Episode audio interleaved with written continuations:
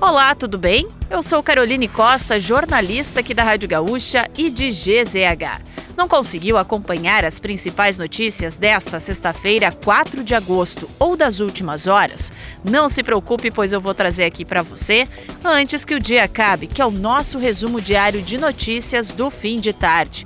Oferecimento correspondente gaúcha Serrana Solar, a minha escolha certa. O programa de investimentos em infraestrutura do terceiro mandato do presidente Lula será lançado na próxima sexta-feira em evento no Rio de Janeiro. O novo PAC, como a proposta vem sendo chamada informalmente, deve direcionar quase 6 bilhões de reais para obras no Rio Grande do Sul. As informações foram confirmadas pelo ministro-chefe da Secretaria de Comunicação Social da Presidência, Paulo Pimenta, em entrevista à Rádio Gaúcha. Em outros momentos, integrantes do primeiro escalão do governo indicaram que o programa deve ter verba total de cerca de 60 bilhões de reais. As obras que vão receber os recursos do Rio Grande do Sul ainda não têm nome confirmado, mas o ministro indicou algumas prioridades, principalmente projetos que abrangem pontes e rodovias, como a ponte em Porto Xavier e a ponte entre Brasil e Argentina em Uruguaiana.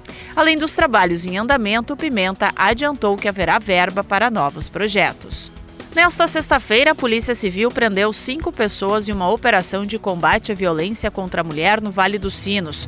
Com apoio da Brigada Militar, a Delegacia Especializada no Atendimento à Mulher de Novo Hamburgo cumpriu cinco mandados de busca na cidade e em Estância Velha, na chamada Operação Lírios. Dos cinco presos, dois dos suspeitos são autores de agressões a vítimas. Uma terceira pessoa estava na condição de foragida e há dois detidos em flagrante, totalizando três homens e duas mulheres. A ação foi coordenada pelo delegado Lucas Moura de Brito. Durante a operação, a polícia apreendeu pouco mais de 400 reais munição e três armas. O presidente Luiz Inácio Lula da Silva embarcou hoje de Brasília para a região norte do país, onde cumprirá a agenda até a próxima quarta-feira.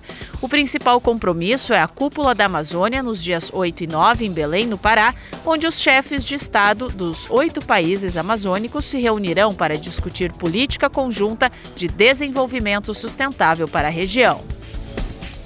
O Corpo de Bombeiros Militar suspendeu totalmente as buscas por Luciano Boeira Melo, de 27 anos, conforme nota divulgada pela corporação. O homem está desaparecido há nove dias após sair de casa para encontrar uma mulher. A interrupção das buscas se dá pela falta de vestígios de Luciano. Segundo familiares, a sua última localização teria sido na região de Hortêncio Dutra.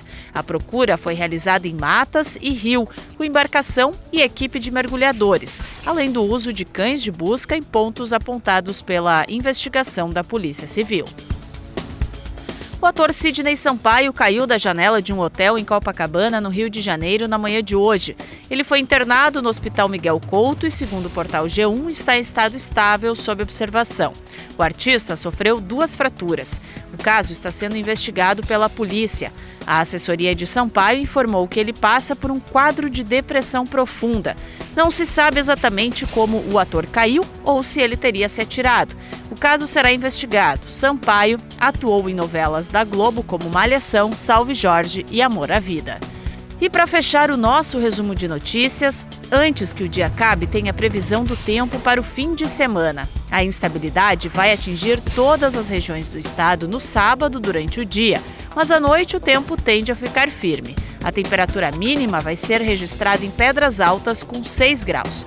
Já a máxima de 30 ocorre em Novo Tiradentes e Vicente Dutra.